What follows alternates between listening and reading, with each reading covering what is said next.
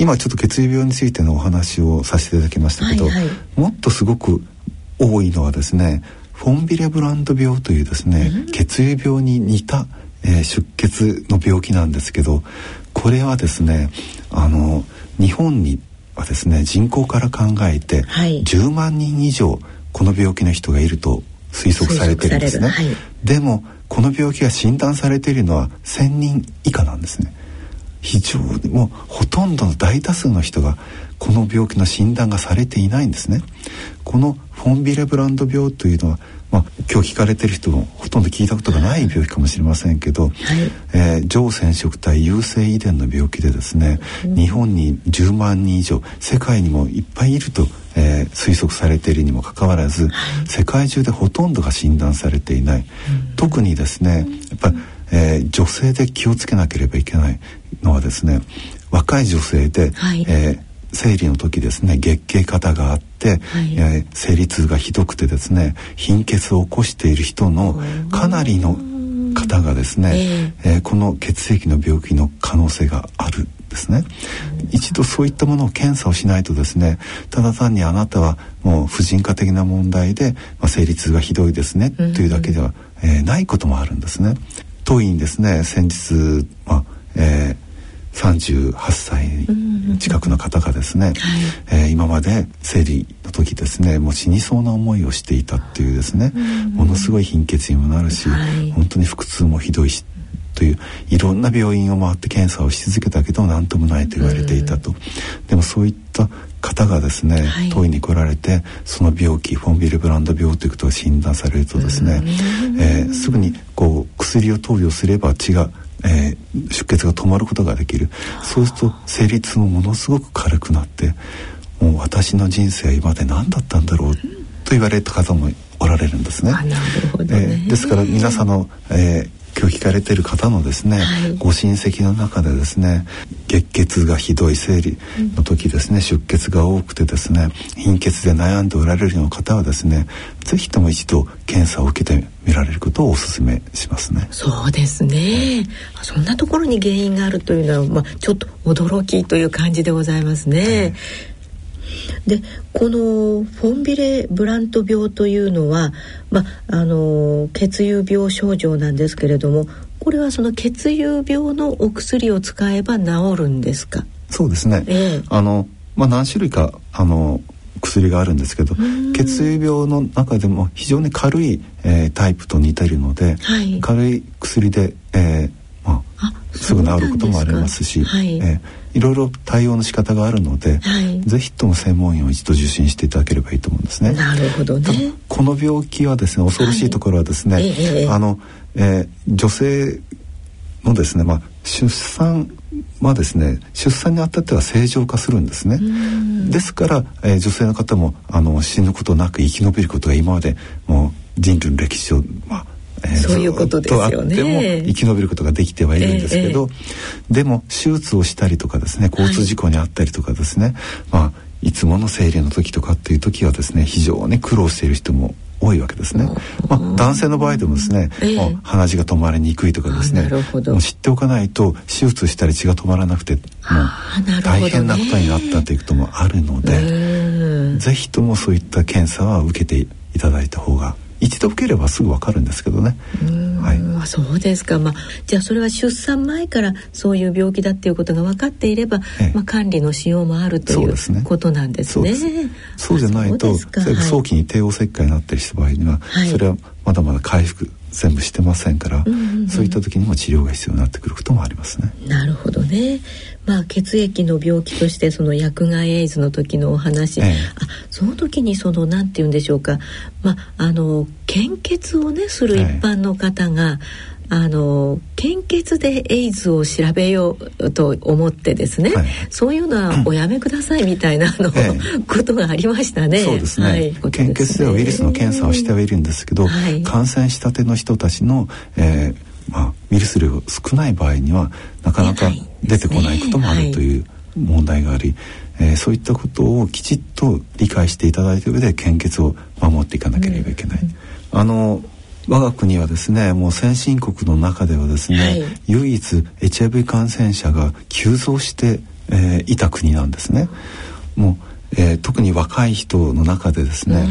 あの感染爆発が起きていてですねものすごい勢いで指数関数的に患者数が今増え続けている最近ようやく少し歯止めがかかりかかってきたかどうかと言われてはいるんですがまだまだ増え続けているんですね。そういったことを多くの国民の皆さんが知らないというですね、まあ、だからこそ先ほど言ったもう関心を払っていこうということが必要になってくるんですけど。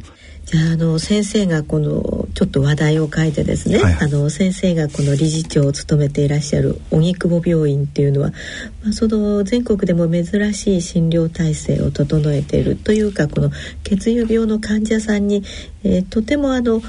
こうなんて言うんでしょうか。みんなでその血友病の患者さんに対応するようなシステムを取っているというように伺ったんですけれども、はい、そのシステムは先生がお作りになった。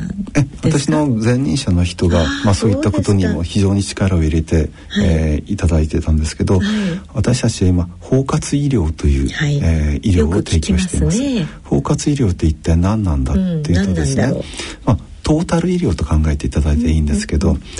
まあ、血液病の人たちが約40%の人が輸入血液製剤とかによって、うん、えー、薬害エイズを起こしてしまったわけですね。はい、で私が荻窪病院に来た1987年当時というのはエイズイコール死の病気だったわけですね。そういった中でですね、えー、HIV 感染者かどうか HIV、えー、感染についての告知の問題ということがあったわけなんですね。がんの告知というのもありましたね。はい。そこで当時の血液病の医療というのはですね、えー、ドクターが私は告知主義者だとかですね私は告知しない主義者だということを、えー、いろいろ議論しているのを聞いて私とても不思議に思ったんですね。うん、これはあなたの医者の考えであってですね 私だ患者さんの考えはいかがなんですかというのはまず第一にあるべきではないのかっていうですね。そしてでもただ HIV に感染してますよということは当時死を意味して、あなたは死にますよということを意味したわけですね。だから当時ですね本当に高校生の、えー、子たち以下に、えー、告知すべきかどうかとかですね、えーまあ、中には、まあ、高校生でも絶対知りたいと言ってもですね、あの感染してますということを言ったらもう泣き崩れていきですね。高校辞めてしまったような人もいた。これは社会人においても同じですね。HIV に感染してるっていうともう働いてる場合じゃないだろう、うん、残された人生をどう生きるのかって。ただそれでももう本当に死を目の前にした時ですね。人間っていうのは大変やっぱり、えー、脆くなってしまうことも多いわけですね。はい、私たちの体っていうのはですねえーまあ、普通の医療というのは体を治す医療をやられてますけど、うん。はい、心のケアというのは一体どうす、うん、よく大和魂だとかって言われますけどそね、それじゃ無理なんですねやっぱり。えー、あの心の精神がですね精神が風邪をひきあるいは肺炎にかかって、うん、精神が死にかけている時はですね、やっぱり、えー、その精神の専門家の医療が必要なんですね。だから心のケアというのはですね大変重要でそれがまだ日本ではですね、はい、確立されていないんですね。まあ、ですからも、えー、自殺者も非常に多いという問題もありますし、はいはい、そこに海外においてはですね先進国ではカウンセリングっていうのはもう当然のこととして出てきてるわけですね。カウンセリングというのはじゃあ心のケアとしてどうするんだっていうとですねあのカウンセラーカウンセリングとは何かっていうことになっていくんですけど、はい、これは人にですね人の話を聞いてあげるっていうことなんですね。聞いてあげる、はい、聞いてあげることが非常に重要なんですね。それによって、えー、まあ愚痴を言ってとか、いろんな悩みを言って、はい、カウンセラーを通して自分で自分の考えが整理されてくるってことなんですね。だから居酒屋で親父がよく文句を言ってくどくどくどく言ってああすっきりしただけどくどくどといろんなことを言うとですね自分の中ではすっきりもするし、中でいろいろ矛盾も分かってきて、ね、自分で考え分かってくるというですね、えー、まあ、そういったことによって、まあえー、不安が解消されてくるということもあってあの人の話を聞いてあげるっていうことは大変重要でですね、医者の在り方というのもお医者さんでじゃあ患者さんのもう悩み訴えをよく聞いてくれるかどうかというのは大変重要なテーマになるんですけど、あのくことっていうのは一つの技術なんですね。スキルなんですね。あの患者さんの相手を話を聞いてあげてそしてそれを整理してフィードバックするというですね。そういった技術がないお医者さんなどはですね、えー、よく怒りますよね、うん、そう。患者さんに威圧的になるとかですね患者さんに話をさせない雰囲気にする、えー、というのはやっぱりちょっと技量が少ないのかもしれませんね。威圧的なプレッシャーかけて怒り飛ばす権威主義者に走るっていう、うん、それはどうかなと。まあ医者にもいろんなパターンがありますけど、うん、まあなかなか患者さんのことをよく聞いて相談に乗ってもらえる、まあそういうお医者さんを選んでいくのも一つの手かもしれませんけど、ね、まずカウンセラーというのは私たちは常勤として来てもらってですね。そしてその心のケアというのも、えー、患者さんたちに提供するようにしたと。でそれだけでカウンセラーを雇うというのはですね今医療保険で認められていないんですね。だからそういった制度をですね、まあ、国会の方にももう何年にもわたって、まあ、提案して、はい、カウンセリング制度を普及させていきたいというのも考えてはいるんですけど、はい、今はまだまだカウンセラーの配置というのはですね精神科のドクターの下とかですね、まあ、そういったもので、ね。えー、なかなか、えー、医療保険としては認めてもらえない、そうするとこうカウンセラーを全ての病院に置くことは非常に難しいわけですね。そういうことですね。だったらどうするんだということで私たちは、えー、ナースとかですね、うん、ソーシャルワーカーにですねカウンセリングマインドを持ってほしい、ねそれは患者さんたちの不安とかというのを聞いてあげてほしいというですね、うん、そのために荻窪病院はですね、はい、えー、まあ、私たちが来て間もなくなんですけどずっと HIV 診療、まあ、エイズ患者の診療においてですね、うん、えー、カウンセリング講習会というのを全国でずっと開いていてですね、はい、そういう普及に努めてきたという歴史もありますね。そうですか、うん子供さんのがんのね、うん、子供さんを擁している小児科の病棟とか、ええ、それからまあ今まあ大人の方にはほとんどがんですということは告知しますけれども、え、まあそうじゃないこう分かんない子供たちへとかまたあのまあ言わない方がいいとかそれからまあ本当に心の病気になっている人とかですね、うん、そういう方へのケアというんでしょうか、まあ、身近にそのカウンセリングが受けられることができるといいですよね。そうですね、えー、あのがんの告知も私たちはスキルだと思ってるんですね。技術医者の技術。あの、えー、告知することは誰でもできますけど、ね、告知の仕方によって、天と地ほど違ってくるんですね。と思いますね。私たちはまあ、えー、HIV の感染告知をする時ですね、えー、まあすごくびっくりしたのはがんの告知っていうのも、まあ、先ほど言ったように医者の考え方次第でいろいろ違っているとかですね。もうびっくりしたんですけど私 HIV の感染告知をする前には、はい、告知前カウンセリングっていうのをやります。えー、それから告知する。そして告知後カウンセリングをしますという、はい、でがんの検査をする時はですね、えー、検査をしたら結果を言うのは当たり前のことなんですね。ね、本人告知は当たり前なのに、当時はされていなかったんですけど家族を呼んでですね、本人にどうしよう家族に相談して決めるとかですねものすごくもうおかしなことをやってるんですけどそれはなぜかって技術がないからですね。あの告知技術っていうのがあって、うん、検査を受ける時に、うん、えー、本人の意思確認をしなければいけないんですね。がんの検査をする時にあなたは、うん、えー、告知をプラスがんであれば、えー、受けたいですか受けていかないですかという話を本人としなきゃいけないんですね。それが、えー、まあまあ大丈夫だろうなんてか 安易に考えていて結果ががんだったとなると慌てて家族を呼んでですねそして本 本人の意思とはまあ関係なくですね やっている。それも大変だしただ今でもですね、はい、がんの告知や本人告知が当たり前だと言ってもですね告知後カウンセリングとかですね、はい、カウンセリングが全くなくて大問題なんですね。で先ほど小児がんの話をされましたけど、はい、小児がんでですねもうもう東京などにがんの専門病院があって名だたる病院があってそこに地方から、えー、小児がんの、えー、お母さんが出てきてるわけですね。はい、となるとよくあることがですね、えー、もうそのお母さんはその子供に必死ですよね、うんうん、ものすごく全力を捧げる。そしてお父さんは、えー、田舎でもう生活を支えるというですね、はい、そこのすれ違いがあってですね、うん、なぜそこそこにカウンセラーが入らないんだろうか。夫婦の間、うん、あるいはその担当医の間にカウンセラーが入っていけばですねものすごくわだかまりがこう解消されることがとても多いと思うのにその心のケアというのは全くされてないとなると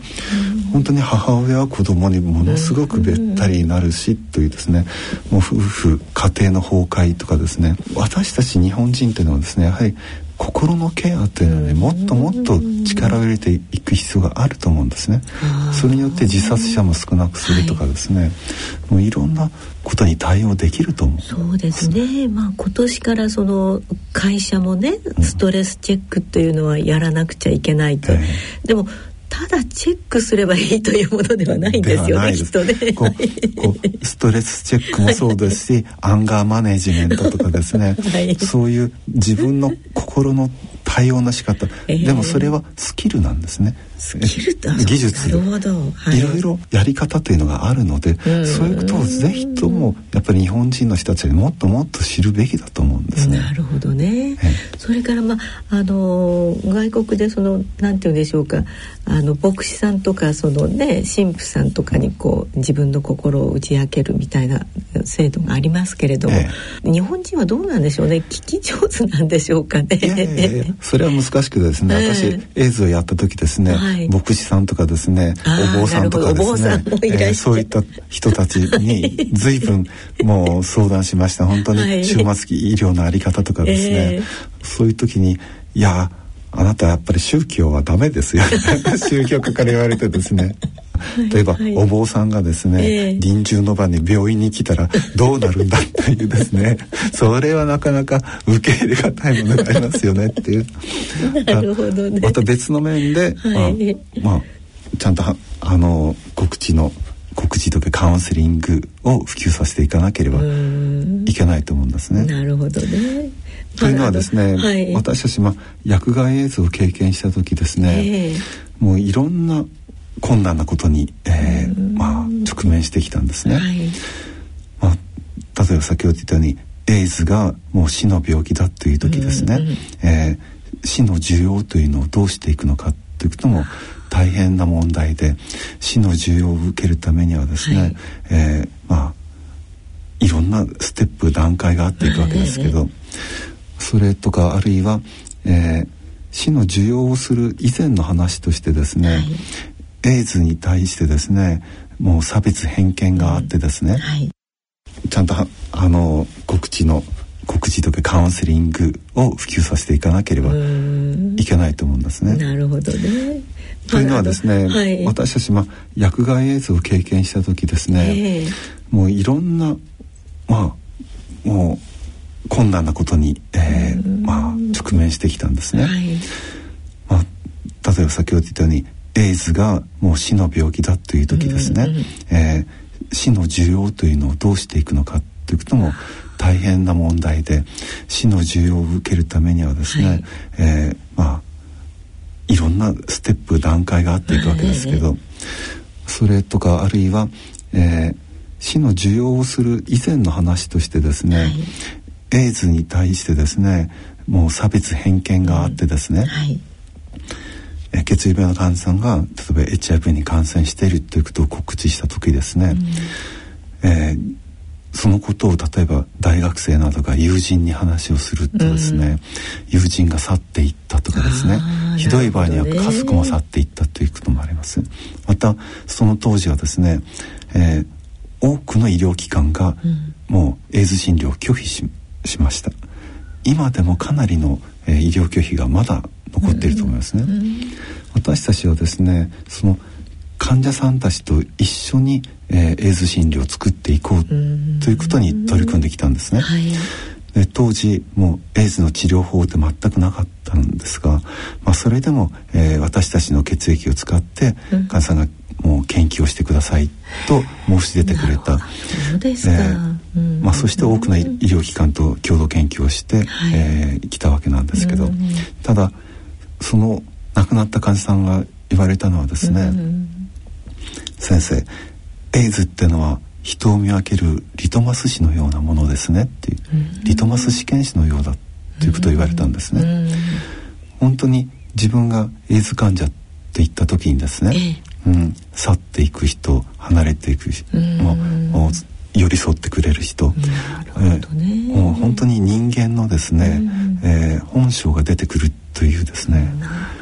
もう建前なのか本音なのかとかですね、うん、そういったもうエイズっていうのは本当にもうリトマス試験紙のように見分けてくれるっていうですね、うん、まあそういう、えー、死の病気ものすごく重症重要重症な病気、うん、えー、そういった時にまあ、人間追い込まれた時にはっきりしてくるっていうことを言われた人もいる。ね、からまた、うん、ある患者さんが言ったのはですね、はいはい、えー、先生血液病の患者というのは、うん、サリン事件に使われたカナリアのようだと、うん、えー、言われた人がいるんですね。なぜか、はい、えー、当時のですね輸血、えー、の事情とか輸血に関わるような感染症というのはですね全て血液病の患者さんに濃縮して出てきたんですね。血液病の患者さんが使っている、えー、血液製剤というのは、えー、献血で、えー、まあ、いただいた血晶の中からそういった、えー、成分を濃縮していくんですけど、まあ、それとともに、えー、いろんなものまでウイルスまで濃縮してしまったいろんな輸血に関わる問題は全て濃縮しているんですね。ですから輸血などに関わるような問題は、まず最初に血液病に患者に出てくると。それをサリン事件で使われたサリンを嗅ぎ分けるようなカナリアの役でですね、まず血液病の人たちに起きて死んでいくだろうというようなことでですね血液病の人って本当に悲しい歴史だったんですけど、そういう輸血感染症との戦いの歴史でですね、で多くの患者さんが亡くなっていったという、えー、時代があったんですね。そうなんですね。まああの日本ではそのまあその死の準備教育というようなことがないので、うん、もう自分だけであの引き受けなくちゃ死を引き受けなくちゃいけないというのは、うん、まあ人の死も見てないし。うん、えあの宗教が持てる人はとても強い場合もあるし、はい、宗教が持てると、うん、いい場合もとてもありますよね。だからただ日本人の場合今、えー、宗教を持っている人って非常に少ないじゃないですか、はい、特に若い人なんかはなかなか少なくて、はい、あの私の母などが死んだ時などもですね、えー、行ってみると高齢者ばかりというですねお寺はというとすると日本人と宗教の関わり方っていうのはもう大変また考えなきゃいけないと思うんですね。宗教が持ってた人はとても強くということはありますが、はい、なかなか宗教が持てないというところの問題あるいは宗教に対する教育の問題であるとかですね文化の問題。まあ困った時には「八百万の神様」って言って 誰にでもすがね、すがりついてししがみつくとかですね。まあクリスマスでも何でも何でももういろんなものを、はいはい、取り込んでいくって、まあ、日本人の柔軟さがありますがただそれが死を直面にした時にですねそれが自分の死を受容できるのか？というところでですねやっぱり、えー、もっと早くからいろいろ考えていく必要があるのかもしれませんね。そうですね。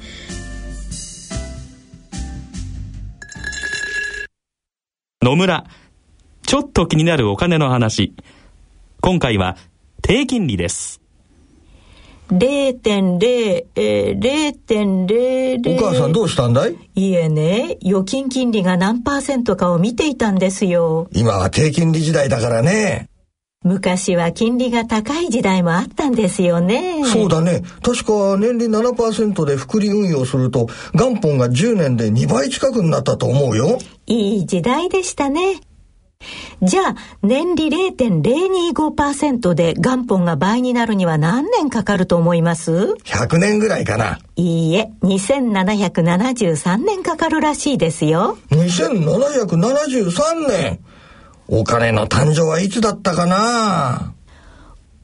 お金に関するご相談は、お近くの野村証券へどうぞ。それ野村に来てみ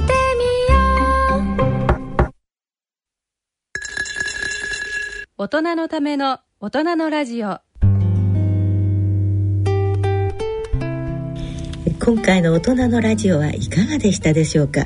まあ、先生いろいろとお話をいただきまして、はい、まあね人に歴史ありですね本当に。でも自分が大きな問題を抱えれば抱えるほど、はい、それが克服できたというのは私にとってすごく人生幸せだというふうに思います。エイズが自分が生きている間にまさかコントロールができるようになろうとはとは思わなかった。あるいは C 型肝炎にしてもですねですね。もう本当昨年から利用できるような薬によって感知できるような時代が自分が生きてる間に迎えることができるなんて夢にも思わなかった。そういった大きなライフテーマであればあっただけにそれを克服できたあるいはチャレンジできたっていうのは自分の人生にとってとてもハッピーだったなと。そうですねはい、えー、番組では皆様からのご意見ご感想をお待ちいたしております。郵便の方は郵便番号105-8565ラジオ日経大人のラジオ係。また番組ホームページの番組宛て送信欄からもご投稿いただけます。どうも花房先生そろそろお時間となってまいりました。今回のゲストは荻窪病院理事長の花房秀治先生。進行は私大宮時子でした。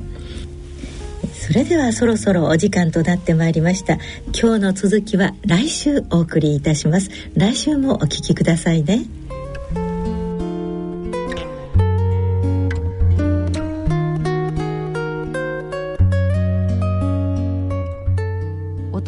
ための大人のラジオこの番組は野村証券ほか各社の提供でお送りしました。